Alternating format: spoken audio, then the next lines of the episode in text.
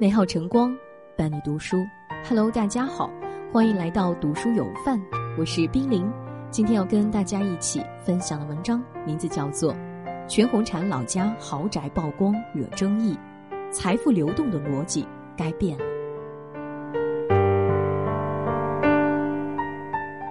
这两天有个视频看得人五味杂陈，奥运冠军全红婵的父亲通过直播展示自己在建的房子。老农民辛苦大半辈子，终于要住上自建的楼房了。这本是一件令人欣慰的事，但偏偏有人把重点放在楼梯上，随后一顿冷嘲热讽：“这房子几层楼啊？看着没少花钱吧？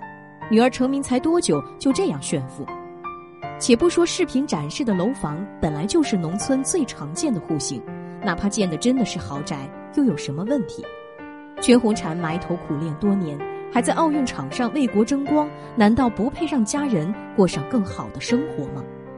事实上，早在全红婵夺冠后不久，就有人联系他的父亲，想要捐赠财物和房子，但他的父亲用一句“不想消费女儿的荣誉”谢绝所有馈赠，兢兢业业经营自己的果园。视频展示的新房，也是他一家人起早贪黑、一砖一瓦辛苦挣来的。让这种有能力又愿意努力的人获得同等的回报，本就是这个世界不断变好的动力。那些看不惯别人过上好日子的人，暴露的只是骨子里的狭隘和无知。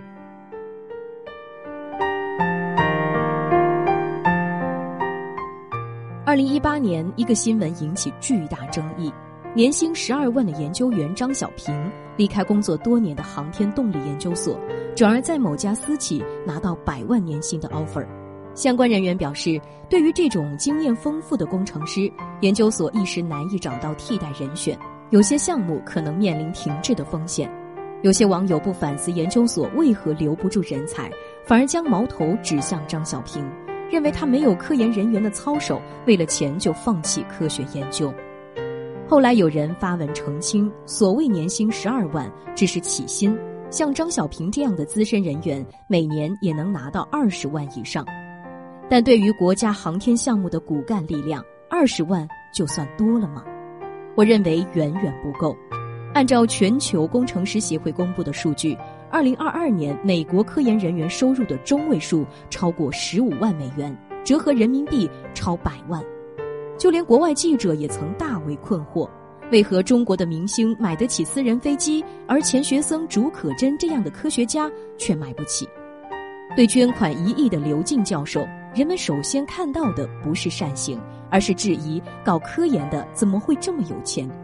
这些人可以对日赚两百零八万的明星习以为常，可以为万柳书院的少爷一掷千金，唯独对明明值得更好生活的人分外苛刻。应了引入尘烟里的一句台词：“钱都流向不缺钱的人，苦都流向能吃苦的人。”但这种财富和苦难流动的逻辑早该变变了。二零二一年九月，激流国外两年的孟晚舟终于回到祖国的怀抱。在这激动人心的时刻，有人晒出孟晚舟日常起居的照片。又是爱马仕，又是香奈儿，住的还是独栋，这样的软禁，换我也可以。这些人是否知道，自从被加拿大当局拘押，孟晚舟每天带着电子镣铐，随时可能被引渡美国，被终身监禁。除此之外，他一共收到上百封恐吓信，甚至将子弹寄到他的住所。换做一般人，面对这种时刻提心吊胆的生活，恐怕早已妥协，但他硬是扛了两年。何况任正非打拼三十多年，才将华为从当年的小作坊发展到如今千亿市值的规模。孟晚舟也是从接线员做起，一步一个脚印成长为公司高层。而得益于他们的努力，中国第一次在通信技术方面走在了世界前沿。这样的人都不配穿名牌住独栋，反倒那些绝望的文盲才配。再说一件发生在我们身边的事。一位小哥爬上六楼，成功救下被挂在阳台上的孩子。小哥所在公司为表彰他，给他一套价值六十万元的房产。又有人开始不乐意了，说是见义勇为，说到底还是见利勇为，大概率是故意炒作。只要看一眼施救现场，就知道小哥是在毫无防护措施的情况下，沿着窗户爬上六楼阳台。稍有不慎，他自己就会有从高楼坠落的生命危险。如果给你六十万，你愿意冒这个险吗？作家刘盈轩曾说：“生命应该是一种回声，别人把最好的给予我们，我们也该回馈别人最好的。”这个时代最稀缺的不是资本包装的偶像，不是流量裹挟的网红，而是在大局面前忍辱负重的英雄，以及关键时刻挺身而出的先锋。但如果穷困潦倒才配感动中国，谁还愿意去创造财富，愿意挺身而出？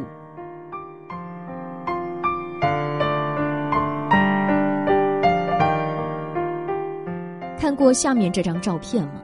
有人揪着这张抓拍，声称袁隆平作风奢侈，家里收藏了好几辆豪车。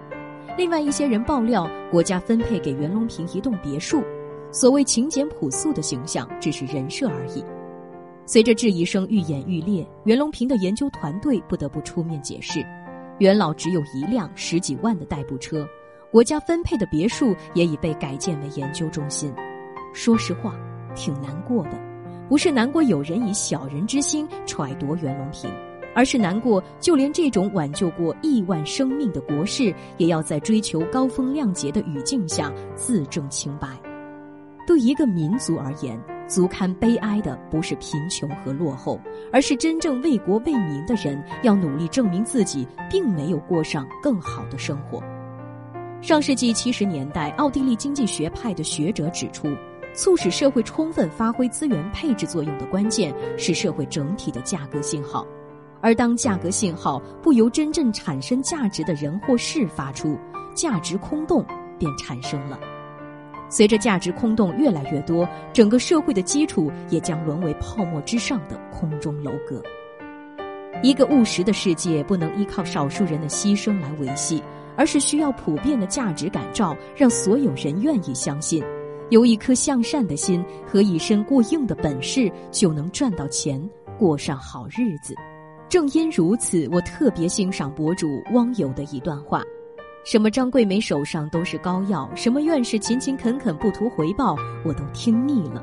我就想听他们发大财。什么时候张桂梅校长开上大机，我就高兴。一个没有英雄的民族是不幸的，一个有英雄却不知敬重的民族是不可救药的。而所谓敬重英雄，无非就是让他们吃穿不愁、有钱体面，从安贫乐道的扭曲光环中解脱出来。只有他们的生活在肉眼可见的变好，年轻人才愿意投身同样的事业，我们的未来才会有希望。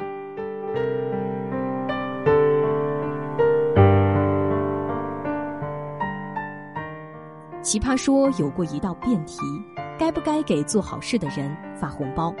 正方程璐的一句话让我记到现在：凭什么好人就只能一生平安，而不能一生有钱？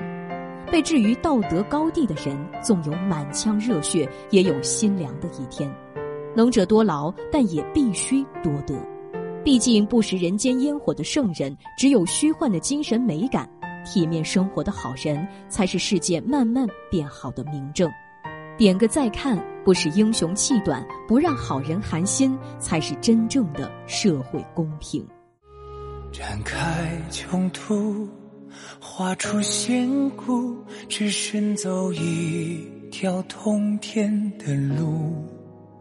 天门之前，蓦然回顾。你是否在我身后不远处？你为何要来？带一身霜白，从花灯下挥挥手离开。